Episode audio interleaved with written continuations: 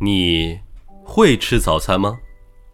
去年张文宏教授的一句“早餐不能喝粥”在网上引起了非常大的争议。张教授这个说法与我们许多人的传统观念是大相径庭。很多人认为粥是养胃的食品，白粥配咸菜那也是非常理所当然的一种早餐。但是，这样的早餐真的健康吗？大家好，欢迎收听这一期的健康速递，我是泽乔医生。说起早餐啊，这句话大家都听过：早餐吃好，午餐吃饱，晚餐吃少。早餐是一天当中的第一顿饭，不吃早餐不仅会影响大脑的正常工作，还会因为营养的摄入不足而影响正常的发育，所以。早餐的重要性，我想是毋庸置疑的。但是，你真的会吃早餐吗？我们先来看看几个常见的错误搭配，你踩雷了吗？组合一：豆浆加油条，油条配豆浆这个搭配太经典了，我想没有中国人没有吃过这种搭配的早餐吧。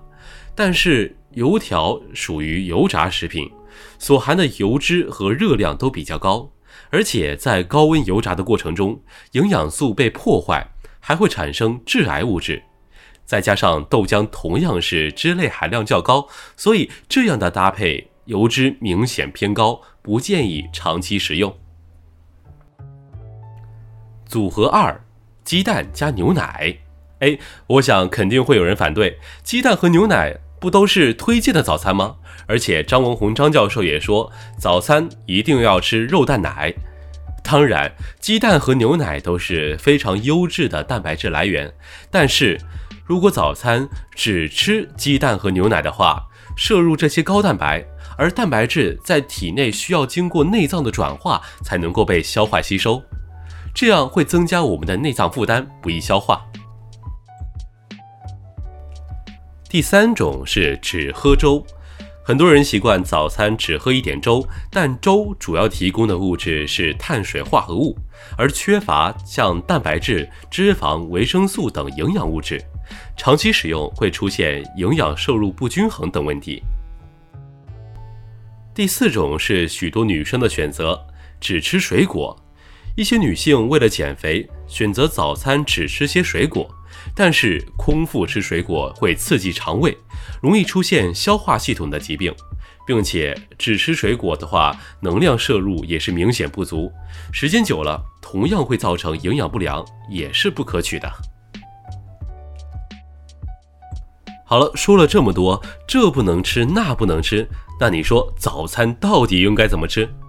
其实不是这些都不能吃的问题。大家发现了吗？我上面所说的都是只吃某几样会造成的营养问题。我们都知道，没有任何一种食物能够满足人体所需的能量以及全部的营养，只有多种成分的膳食才能够满足人体对能量以及各种营养素的需求。所以，科学的营养的早餐应该是结构均衡的早餐。科学的来说，早餐的摄入量应该占全天的三分之一，其中蛋白质、脂肪、碳水化合物等比例应该在十二比二十八比六十，也就是说，谷薯类食物在其中所占的比例应该是最大的。但是如果早餐只吃馒头、白粥等主食，虽然能够在短时间内提供能量，但很快会使人体再次感到饥饿。并且长期食用容易导致营养不足、免疫力下降，引起各种疾病的入侵。这也就是张文宏教授建议的早餐不能喝粥的原因。首先，我们要在保证碳水化合物充足的情况下，再搭配适量的脂肪类物质。脂肪类食物可以为人体提供和储存能量，但是也不能摄入太多。如果摄入过多的油脂，就会引起脂肪的堆积，从而导致肥胖。另外，脂肪在体内堆积过多，也会增加心脏的负担，会使冠心病、动脉硬化患者的病情加重。其次，一顿科学的早餐还应该包括少量的蛋白质，例如蛋、奶和豆类食物。一定量的蛋白质可以提供身体结构上的需求，并且延长进餐的时间，促进肠道激素的释放，增加饱腹感。当然，蛋白质类食物进食过量也会有问题，多出来的蛋白质在体内会转化为脂肪，造成脂肪的堆积，并且大大增加肝脏和肾脏的负担，使健康的风险增加。所以，平衡的膳食是实现合理饮食、均衡营养的根本途径。比如说，我们的早餐可以是两片全麦面包，再加上一杯鲜牛奶，还有一片培根，以及一颗鸡蛋，还有五六粒小番茄或者西兰花。这个组合就是非常标准的营养早餐。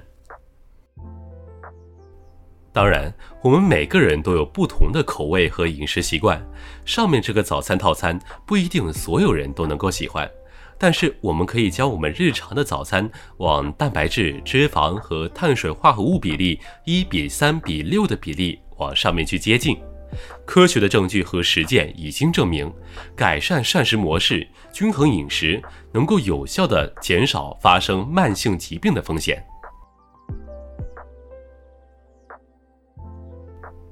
那我们平常怎么评估自己的早餐是否达标呢？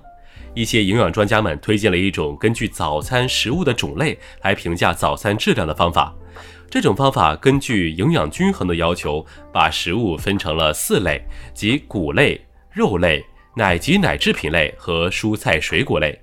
如果你的早餐中含有上述四类食物都有，则早餐营养是非常充足的。如果食用了其中的三类，则早餐质量较好；如果只选择了其中的两类或者两类以下，早餐质量就比较差了。如果你对早餐只是应付了事，这就很难补充夜间消耗的水分和营养，会造成血液粘度的增加，从而增加患中风、心肌梗塞的风险。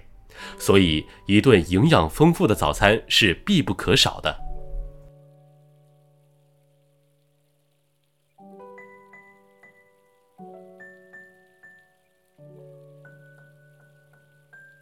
好的，以上就是本期健康速递的全部内容。如果你喜欢本期节目，请一定要为我们点赞，这对我们很重要。